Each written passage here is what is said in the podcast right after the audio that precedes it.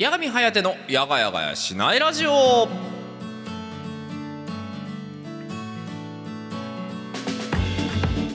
はいどうも皆さんやがちゃっちゃというわけでございましてやがみことやがみはやてでございます。2月8日の水曜日夜の10時となりました。皆さんいかがお過ごしでございましょうか？というわけで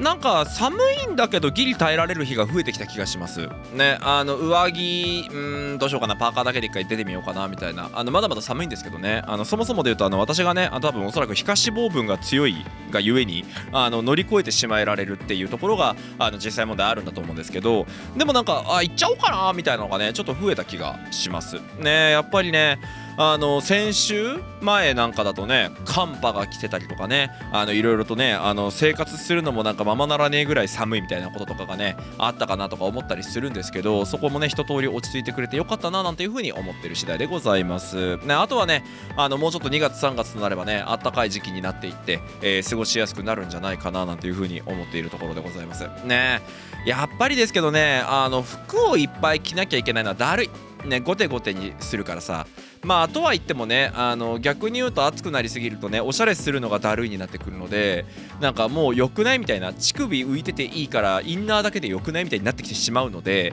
まあそれもそれでって考えるとねなかなか難しいところなんですけど2枚ぐらいでちょうどいいのがちょうどいいよね。だって今それこそね俺あの今ラジオの時って基本的にはあのスーツをねあのちょっと上から簡単に羽織った状態で、えー、とやるっていうのをお決まりのあのなんだユニフォームにしているわけですけどこれだってさあのなんだ暑いのよちょっと。要は今って基本的にだけどライトに照らされてる状態でこうやって撮ってるからまあそのねライト分のねちょっとどうしても熱源があって上着を着てると。でなおかつあの部屋のエアコンをつけっぱなしでさなんとなく撮っちゃうからさ収録して5分ぐらいすると暑いなとか思い始めるわけ。ねとかって考えるとねなんか適度な温度になってほしいところ。まあでもここから暖かくなるからどんどん暑くなってくるんでしょうね。だからこのユニフォームいつかやめるんでしょうね。あのなんか上に羽織るの嫌っていう風になって一時期なんかはねあの以前やらせてもらったプロジェクトヤングってやつのシャツばっかり着てた時期ありましたけどそうなんですあれいっぱい持ってるからあのあれがねあの着回ししやすくてっていうのがあったりするんですけどもね。はいというわけでございましてね2月に入って1週間落ち着きましたけど皆様の生活はどういう風に落ち着いておりますでしょうか。私は相変わらず仕事と夜活しかしていないというところのねルーティンの中にいますけども。というわけでございまして今週も30分。よかったら夜がみんなちょっとした小話に付き合ってあげてください。今週も本編スタートです。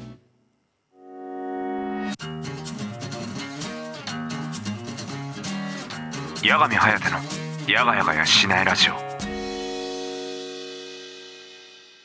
今月の築地報告のコーナー。はいというわけで今月の築地報告のコーナーです。こちらのコーナーではですね、えー、毎月番組が設定しておりますテーマトークに沿って皆様からのお便りを募集するというコーナーとなっております。というわけで2月に募集しておりますテーマトークはこちら。こんな2択に悩みました。はいというわけでございましてね、えー、先週も言っておりますけどもね人生というのは基本的に選択の連続。ねその中でもね、えー、どういうことに悩んだのか些細なところは朝ごはんパンなのかご飯なのかとかコーヒー飲むのかミルク飲むのかというところからねあのどっちと付き合おうかとかねいろんなねあの2択があるかと思いますけどもその2択ご紹介していきたいと思います。さあというわけでございましてこちらペンネームピンクがかったケセからいただきました先発投手です。送っているはずなえ迷ってはいるはずなのに2択になると急に何にも浮かばなくなるんです。不思議ですね。2択についてないのお味噌を総動員して考えるケセです。やがちゃっちゃやがちゃっちゃえあ最近よく迷うのが服の色ですね。今の季節ってニットのセーターがめちゃくちゃ売られてるじゃないですか。ケセといえば白は茶色。えー、ケセ母に言わせるとらしいんですけど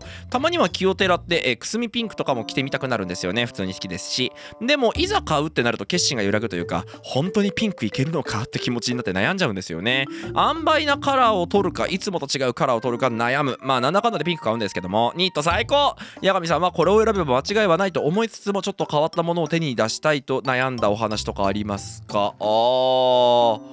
ネックレスとかかな？うん。あの基本的には今つけてないんですけどちょっとお風呂入っちゃったから外したままで収録しちゃっててつけてないんですけど基本的にはいつもつけてるのはあれなんですよ。ヒップエレキ版のあの電磁ネックレスなんですよ。肩こりが少しでもならなくなるようにっていうやつをつけてるんですけど何て言うんです？なんかちょっと気をてらったなんかおしゃれなとかちょっとなんかその何？男としてのステータスが上がりそうなネックレスみたいなのって一瞬気にはなるんですよ。一瞬ね。なんだけどなんか実際問題あるじゃない？あの似合う似合わない問題がね。だから最終的にはいつも私いい塩梅のに落ち着いちゃってますね。なんかあんまり気をてらうっていうのがね自分のことに関して苦手。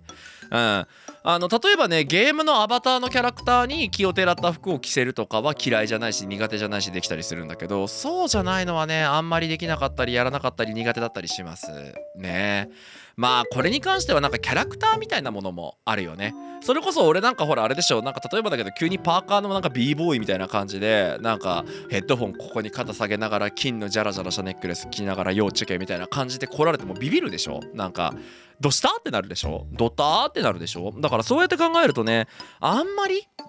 なんかそれこそ八神颯っていうこの何てでしょう。ペルソナを背負ってあのこうやって毎週ラジオを投稿したりとかあのゲーム実況やったりっていうのをやってるので何て言うんでしょう。ある程度キャラ立てをしようとしてる部分があるんですよね。こういうやつだぜみたいな。でそうなってくるとそのこういうやつだぜからあまりに逸脱しちゃうとあの八神ってどんなやつだっけっていうところのこの意見がブレちゃう。人によって。ってなっちゃうのであんまり気をてらったことはしないなうん。なんか勇気が湧かないのもあるけどね。うん。なんか木をてらうって言ったらあのメガネのこのフレームの厚さどれぐらいまでやるかみたいなことしか考えてないですね。まあつってもあのあんまりね重たいの嫌いなのでつけててめんどくさくなっちゃうんで。そうだから今持ってるメガネってどっちもねフレームなんだろうメガネの中では細いし軽い方なんですけどちょっとねメガネのただねできればね次ねこのメガネのフレームね白のフレームが欲しくて。個人的にね前からずっと欲しいんだけどあずっと変えてなかったんだけどそろそろいいかなと思ってて。だから白メガネとかはちょっと買っちゃおうかなとかっていうのはね目論んでいたりするところでございます。さあ続いてのお便り参りましょう、えー、続いてはこちら、えー、サウナって素敵と思う紫さんからいただきました。紫さんにもあのあれですねなんか肩書きみたいのが頭につくようになってきましたね。ケセの文化が浸透してきましたね。八神さんこんばんは。ヤガチャッチャです。紫です。はいヤガチャッチャこんばんはです。えー、今月のお題2択で悩むですが私はジムに行ったら運動の後にサウナに入るか入らないかでかなり悩みます。誰もいなければ即サウナに入るのですが人がいると入るか入らないかでかなり悩みます。それはなぜかというと私はサウナ室に入るといつも決まって隅っこで座っているのですが何かしら声をかけてくる方々が多く動き回る方もいたりしてゆっくりとサウナに入れないからです。サウナには会話禁止とデカデカに張り紙がしてあるのですが守る方はごくごく一部の方々です。せっかく気持ちと体を整えにサウナ室にいるのになんだかしょんぼりしてしまいます。八神さんのサウナにまつわるお話が聞きたいです。もうほんとこれ。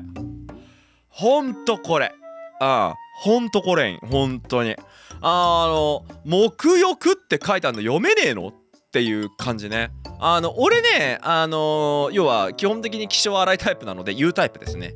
あのもうちょっと静かにならないっすか？とか。あの木浴って書いてあったの見ました？とかっていうのは俺声かけちゃうタイプなんですけど。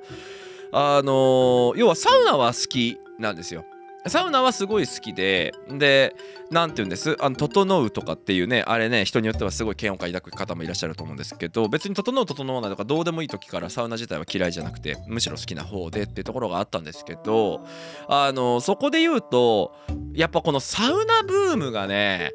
悪い影響に転がってることが多くてなんか前よりもサウナの人明らかに増えたんですよね。自分も整えたいぞみたいな人が。であのそれこそおっしゃってもらってる通りでサウナのところにいるというか銭湯にいる時なんか誰かと食べろなんて全く思ってないんですよ。はっきり言って。あのまあ例えばプライベートサウナとかに行きました。友達と一緒にプライベートサウナに行って2人きりしかいないから喋りましょうだったら全然わかるけどなんかそれこそサウナルームに行ってそこでなんかピーチクパーチク喋るっていうのは自分マナー守れませんっていうのを宣言する高らかに宣言するようなものなのであのそれは絶対に嫌なんですよね。なんだけど大学生。もうこれは偏見と言われてもいい。あの平均アベレージで見ると明らかに大学生ぐらいか新卒ぐらいの人。よーしゃべる。サウナの部屋の中で。ね。でこれに関してはもうイライラしかしない。うん。なんかサウナの部屋のパチパチとかねあとはまテレビが置いてあるサウナだったらテレビの音だとかっていうのは全然構わないんですよ。要は自分が何もしなくてもほっといてもなるものはいいんですけど偶発的になんか急になってくるやつすっげえイライラしますね個人的に。でうんそこで言うとねやっぱりだけどなので私はサウナ探しにから始まりました。であのー、何でしょう。ラッキーなのが、まあ、住んでるのが千葉なんで、えーと、千葉って結構銭湯が多かったり、えーと、カプセルホテルが多いんですよ。であの千葉にね栄町っていうすごいエロい町があってあの、まあ、風俗店風俗通りみたいなところの町があるんですけどそこがあのなんかワンセットなのか知らないですけどカプセルホテルがめちゃくちゃ多いんですね。でカプセルホテルが多いだけじゃなくてカプセルホテルがある上でサウナもあるんだけどサウナだけでも来ていいよっていうサウナだけの入浴料を払ったらサウナ行けるよっていうところが穴場で。要はあの普通の銭湯って言ったらスーパー銭湯とかそういうところに行ってえー、っととかあとはそのサウナのジムとかに行ってみたいな認識っていうのが多い中でいくとカプセルホテルに行ってサウナだけ入るっていうのが多分盲点なんですよ。なのでそれでいてなおかつ私はあえてですけど23時から24時ぐらいにあのそこのサウナに行くようにしてる自分の中での行きつけのスポットがあってそこはねいても2人ぐらいかないてもあまあサウナ自体がね部屋も狭くて34人ぐらいしか同時に入れないんだけどいても2人ぐらいだだしまあ行ってしまうとあの友達とカプセルホテル行くっていうのがまずないのでってなるとあのほとんど人もいなくてみたいなあのところにですね私は行ってあのゆったりするようにしてますね。あのそうすることでねあのサウナに整いに行ってるあの整えに行ってるわけですよ。その自分のメンタルとか体調とか。あなんか今日すごいなんかカッカしちゃってるからあんまり体調良くないんだろうなっていうのもサウナで分かることもあるしみたいな感じであのサウナを活用してるんですけどやっぱりいかんせんね。あのサウナに行ったことでイライラしましたは良くないなと思ってるのでそれからはね全力で逃げられるようにあのしていますね。個人的にはね早くなんだろう顔を覚えてもらってね一部のセットとかキットをね置きっぱなしにしとけるぐらいね店員さんと仲良くなりたいと思ってるんですけどまあそれぐらいねあのちょっとなんでしょう通い詰めてるサウナがあったりしますねでも実際問題ねあれよねあのー、性格悪い話するけどさあのちゃんとしたサウナのところとかに行くとさ店員さんがすげえ怒ってくるパターンだよね目浴にご協力くださいみたいなこと言われてあのー、なんだろうもう喋ってたらすぐに黙らされるみたいなのがあって。で俺がねあの奥さんと行くあの岩盤浴があるお風呂があって。でそこにまあよく行くんですけどそこに行った時なんかだとあのなんだろうやっぱり岩盤浴ってカップルで来たりとか友達で来たりが多いんですよ。っていうところのやつらがね怒られてるとね ざまみろって思いながら見てますね本当に。それぐらいにはあのなんだろう。ルールは守ってほしいよね。なんか最近さそれこそ何ていうの？あのお店に行く時にさあのマスクつけたくないみたいな。でねマスクつけないで行ったらマスク着用って言われてそこで揉めちゃったみたいなのがあると思うんですけどお店のルールには守ろうよと思いますよね。従えよって思いますすごい。ねそこがダメって言ったらダメなんですよね。世の中がとか俺はじゃなくて。あくまであのお店とかってお金を支払ってその対価として、えーと、そこが借り入れたりとか利用ができるっていう程度であって別にお金払ったら神様になれるわけでも何でもないのでそこら辺のルールは守ってほしいわけですよ。なんですけどね。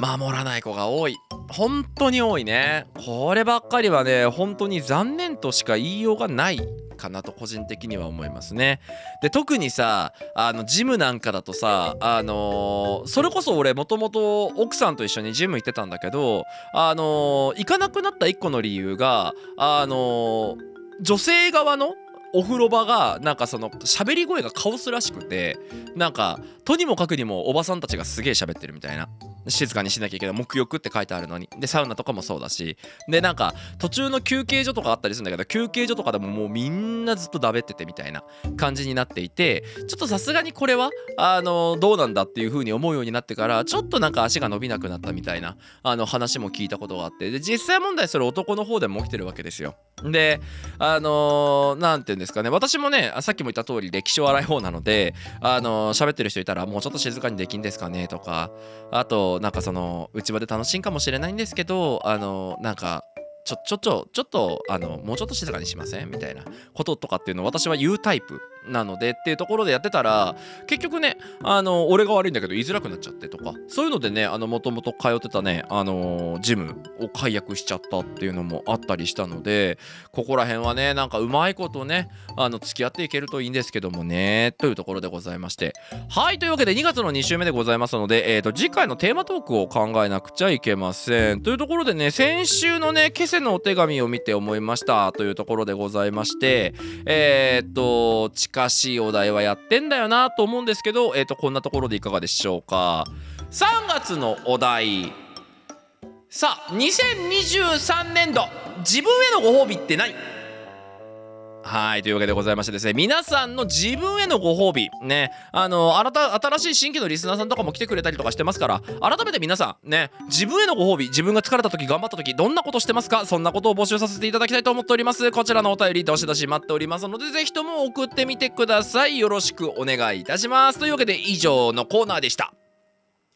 あー動画が撮れてない。投稿者コメントが貼られてない。サムネイルが間違ってる。あー終わらない。矢神颯の「やがやがやしないラジオ」ふつおたフリートーク近況報告のコーナー。はいというわけで「ふつおたフリートーク金曲」のコーナーでサウナの話で盛り上がりすぎてて時間の尺をですね完全に履き違えてしまった結果えっ、と締めが非常に悪くなりました。はいというわけでございまして。えっ、と今週「ふつおたフリートーク金曲」のコーナーですがお便りございません。というわけでございまして今週は私の完全にフリートークというわけでねフリートークやっていきたいと思うんですけども。機械を覚えるのって大変だよねって思うんですよ。あのというのが基本的な話なんですけどちょっと今回ねあの要はいろんな人と話しててああ確かになって思うことっていう話なんですけどまあ例えば何でしょう w i f i ね w i f i って聞いたことありますよね。あのこれねもともとね無線 LAN って言われてました。ねこれがねとあるタイミングで w i f i っていうのに変わったんですね。でこれが何かっていうとあのもともとは無線 LAN っていうものがあって規格がいろいろあったんだけど無線 LAN の中でもその規格の一致不一致があっていろいろとごたごたしてめんどくせえなじゃあもうこの規格を持ってるものは w i f i というようにして w i f i っていうのが同じ要は w i f i が使える機械と w i f i を出す機械があったら w i f i 使えるでいいじゃんみたいな。っていうので、えー、と w i f i にしようぜってなった経緯があってで例えばなんですけど、えっ、とね、順番がね、ちょっと不安定というか、あの、合ってるか分かんないですけど、まあ、もともとね、えっ、と、何？えっ、と、無線 LAN の一番最初で言うと ABG か。あの無線 LAN の電波の種類っていうのがね、あの 802.11A と 802.11BG っていうのがあって、で、それがその後に ABGN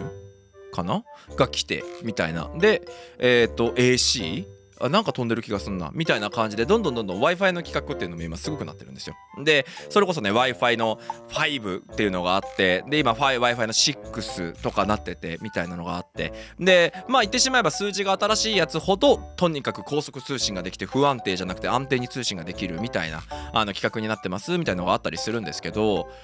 これってなんか私あれなんですよね。あのーちょうどありがたい時期でノートパソコンで無線 LAN がちょうどあのなんだちょうど良かった時期っていうのかな？あのにあの某 PC のコールセンターで仕事あの仕事をしていて。でそのコールセンターで働いてる時にそこの知識を持ってなきゃいけないんですよね。例えばだけどお客様から電話かかってきて無線 LAN が繋がらないんだけどって言われた時に無線 LAN ルーターは ABG どの電波に対応してますか？って言った時にこれに対応してます。ってあじゃあこのパソコンだと AG 対応なのでえっ、とこうしましょうああしましょうこういう風に設定しましょうチャンネル固定しましょうねみたいなことを案内していくみたいな仕事をやっていて。なので無線 LAN とは何ぞやみたいな。で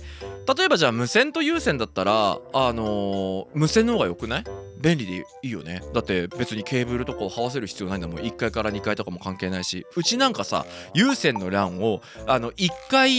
にしかそのルーターっていうのがないからしょうがねえから1階 ,1 階からケーブルを這わせて2階に有線 LAN っていう環境を用意してるのね。なんだけどめんどくせえじゃん。でもうそれもねあの奥さんと2人がかりで協力して2時間ぐらいかけてようやく何？何まあその線をね2階まで伸ばし綺麗に伸ばすみたいなことやったんだけどねめんどくさいじゃんね。そんなことしないのが一番じゃん。だけどなんでそんなことしなきゃいけないのっていうところで言うとあのまあ無線 LAN にもあのメリットデメリットがあるんですけどまあ例えばなんだけどなんて言うんだろう。高速道路と同じでそれこそ下り上りって言ったりするんだけどインターネットってその要はもらうもの下り。あと上げるもの。上がその上りがあるわけ。ね。で基本的な人は大体ねえーなんか上りって言っても私はコンテンツとか作ってるわけじゃないしホームページとかも作ってないから全然やったことないっていう人いると思うんだけどそんなことなくて例えば Twitter の一覧を見るのは下り。だけどえっ、とおっぱいなうってつぶやくのは上りなのよね。要は自分が発信したものが、えーインターネットの世界に行って誰でも見れるようになるからそれは上りなわけよ。で例えばインターネットでネトゲやってる時ねスプラトゥーンとか何でもいいですわ。右スティックスティックを右に倒したらキャラクターが右に行くよねポッポッポッポって。そしたらそれはその右に行くっていう信号がサーバーというところに送られるからみんながネトゲができる。だからこれもやっぱり上りだったりするわけ。っていうところがある中で無線 LAN っていうのが下りと上りがいっぺんにに動くとねちょっと遅くなるのよ。すげえ簡単に言うと。で、えー、と有線 LAN の場合はそれが、えーほぼ理論、えー、と理論的にはほぼない。でだからいっぱいダウンロードしていっぱいアップロードしたとしても遅くならない。っていうのがあってでまあうちの場合なんかだとねあのそれこそ動画屋なので仕事が。ってなるといっぱいアクセスするんですよ。インターネット上に。あのダウンもアップも。なので、まあ、そうなった時にね、えー、と無線でやってるとそのダウンとアップが同時に生じちゃうとどっちかが絶対弊害食らうのでっていうので優先にしてるっていうのがあるんだけどっていうのも、あのーその某 PC のところのコールセンターの経験を経てるからあの結構知識として強くなってるだから新しいのが来てもあこういう企画でこういうルールでこういうものなんだっていうのをなんかなんだろうね4枚ぐらい見たらなんとなくその今の技術がどうなってるのかっていうのが理解できるんですよ。理解できるんだけどそれってさ事前知識があるからじゃない？であのやっぱそういう風に考えた時にパソコンの中のものとかもそうだよね。例えばねマザーボードがあってとかあのメモリって言われるパーツがあるけどね。DDR2345 とかね。DDR シリーズその DDR のどの要は、えー、と規格なのかとかさいろいろあったりするんだけど。でピンとこないじゃない？ね特に今なんかね Z 世代スマホ世代ですよ。ねそれこそね今20代半ばとか20代前半の子なんかはねパソコンなくてもスマートフォンだけである程度仕事とかもできちゃってるような子たちもいたりもするぐらいですから。ねだって今ねそれこそねあのーなんだ設備投資しない会社が多かったりするからあのお店とかにもレジスターがなくてねあの全部スマホでやっちゃうとかっていうのもねざらにありますもんね。でするとねあの入出金管理とかも全部スマホでピピピって入れて後でその何ビーってレシート出しておけばあのレジいらずでできちゃうとかね。でなおかつだけど機械にピッてやったらクレジットカードが使えるとか。でクレジットカードもだって今何ビサデビットあじゃあビサマスターえっ、と JCB かがあってその上で言うとねあのマスターカードがちょっと使えるかところ少ないとかねいろんな話とかもあるけどさみたいなものっていうのはもうどんどんどんどん近代化してさ昔だったらこれをやるにはこれがあったわけ。例えばだけどバーでおしゃれなところで音楽変えたかったらジュークボックスに100円入れてレコード変えるとか。ね。あの一眼カメラを持って写真撮りに行くとか。えっ、と iPod で音楽聴くとかってあったけどそれが全部スマートフォンにギュギュギュってなったじゃん。だからスマートフォンは何でもできるようになった代わりにさえっ、と一本の太い枝からめちゃくちゃ枝葉に分かれるようになったからさ今の若い人とかさあとは何ていうの年上の方まあ同世代とかでも機械音痴の人っていっぱいいるけどっていう人はさ大変だよね。だって仮想通貨とか言われても困らん？なんか何なのあの上がり下がりして送り人というのが現れてる。あれは何？っていう人いっぱいいるよね絶対にね。うん。まあ要はあの仮想通貨っていうのはねあのーなんだろう。細かく言うの禁止ね。細かく言うの禁止ですごい簡単に言うとあのまあ要はえーっと電子上にある存在しないものでは存在しないものというかデータではあるんだけど要は仮想通貨っていうのがねなんで上がり下がりしてるのっていうのがまあ例えばだけどリンゴ1個あったとしてこのリンゴっていうのでリンゴを渡すとみかんがもらえます。だったはずがとあるタイミングから要は車を持って車売ってるディーラーさんがそのリンゴと車を交換してくれって言った瞬間にリンゴの価値って車まで上がるじゃない？みたいな感じで、えー、とこいつ自体は固定的な価値じゃないのよ。要はドル安ドルドル高ドル安とかっていう海外のドルとも違うしあの円とも違ったまたまあ言ってしまうと相場感っていうのを持っていて。でなおかつだけど世界中からアクセスする人がいるから、えー、と世界中のさまざまなその意思とか、えー、と価格価値みたいなものっていうのが出てくるのでっていうのでもともとは本当にね誰でも買えるものだったのビットコインなんか。ビットコインなんて本当になんだろう。あの1万円ポンって入れたらその何十枚かビットコインまあまあイメージでイメージね。あの実際には何枚とか実物のものはないんだけど買えてたんだけど今だとビットコインが300万円ぐらい1枚が。になっててだそれこそあれだよね何百円何千円で1枚買った人があの気づいたらその1枚が300万になってるからするとあの元のお金から1万倍とかになってたりするわけ。っていうのがあって、えっと送り人っていう要はそれに対してちょっと鍵つけてて持ってたやつっていうのがちょっと勝ち戦になるみたいな感じになっていて、まあ、それで送り人なんていう言葉が生まれてたりとかするんだけど NFT とかね。あの難しい言葉増えたよね。メタバースとかね。あメタバースなんかねあの俺はもうずっと食ったらねっつってるんですけど、ね、俺か俺からするとね。あのなんでかっつったらメタバースがくだらないんじゃなくて俺らはもうメタバースを知ってるのよ。あの要はメタバースって別に VR ゴーグルつけることじゃなくて要はその仮想空間の中に集まってみたいな。ネトゲじゃん？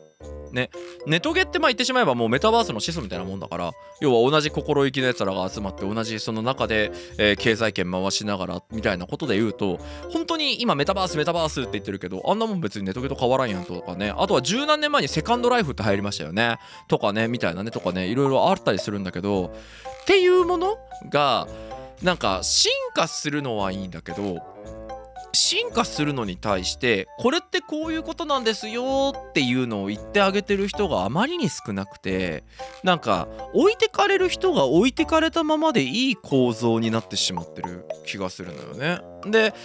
なおかつだけどなんかあのさ今ってインターネットが発達したからか知らんけどさ自己顕示欲が高い人が増えたじゃない承認欲求を求めたいというかだからなんか知ってたら知らないやつに対してマウント取ってぶん殴るみたいなさのが横行しててさとかなんかやっぱりインターネットが発達したりとかテクノロジーが発達したことによって便利になったことってたくさんあると思うんだけどなんかそれ以上に失われたものっていうのもあのちらほらあるよなーって個人的には思っていて。でそれこそねなんか昔ながらの文化も別に悪いものじゃないと思うんですよ。だってあれじゃないインターネットかなんかでさ例えばだけど何あのーまあここならとかさなんだっけあの地元のサービスなんか地元来るみたいな感じのなんかやつサービスがあった気がするんだけど要は家の例えばベンチベンチは家にはねえわ。椅子がいらなくなったから誰かいりませんか？みたいなさ感じのやつをやってでそれに対してジモティーか。でそれに対してあの欲しい人が声かけて取りに行くんで椅子くださいとかっていうサービスとかあったけど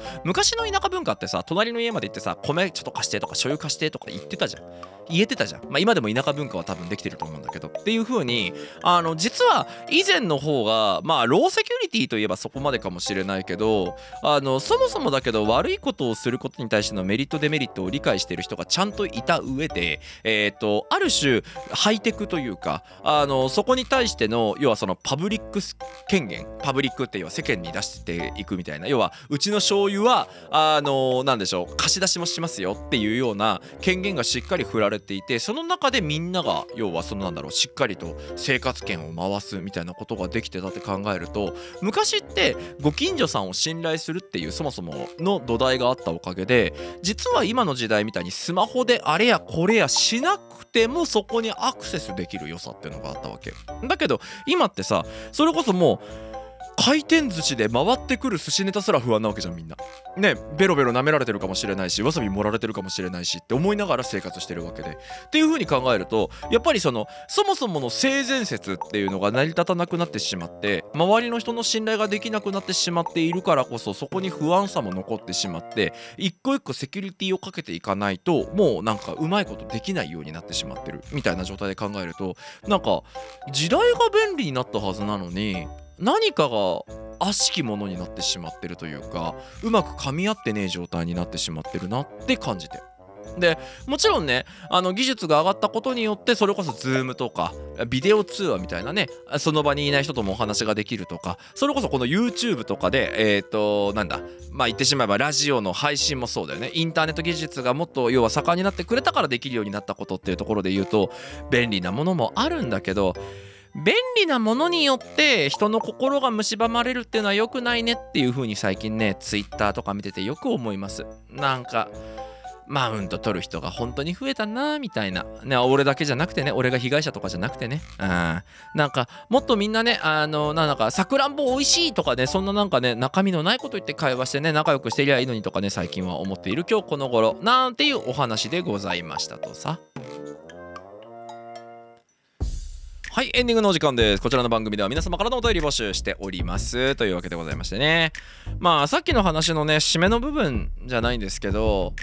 本当にね、インターネットが流行るようになってから、あの、自分に自信がない人が増えた気がするのね。要は、なんか、情報を、求めてる情報と別に自分より優れている人っていうのが映るようになってしまったりとか、そういうものが、なんかみんなの心を蝕む原因になってるというか、なんか、なんて言うんだろうね。比較してしまえるようになった。昔ってね井の中の蛙じゃないけどさ自分の何周りしか見れなかったからなんか病むこともできないというかなんか知らないからやめないっていう状態からいろんな情報が流れるようになったしあとはあの正義の鉄槌振りかざすマンがすごい増えたよね。違うと思いますみたいな。なんかいやお前が違うと思ったのは別に構わねえけどお前関わってくんなよみたいな。っていうようななんかようわからん人がなんか意見述べてくるとかそういうことも非常に増えてしまってそういうことによってねなんかズキズキっていう風にするなる人が増えた気がします。ね。あのこのねインターネットにコンテンツ配信しといてなんですけど本当にねあの精神技術とか、えーこのインターネットっていうのはね付き合い方を間違えると薬にも毒にもなる。コンテンツだなと思っていてあのどうせであればね皆さんにとって明るいコンテンツであってほしいと思うんですインターネットは。なのでねインターネットの付き合い方あのね改めてでございますけどもねいろいろと見つめ直していただいて精神的にも健康に皆さんには過ごしていただけたら幸いだなと思っております。というところで今週はこの辺で終わりたいと思います。ここまでのお相手は私がみんことやがみはてがご案内しました。See you next time. Stay tuned. バイバイお疲れ様でした。おやすみなさい。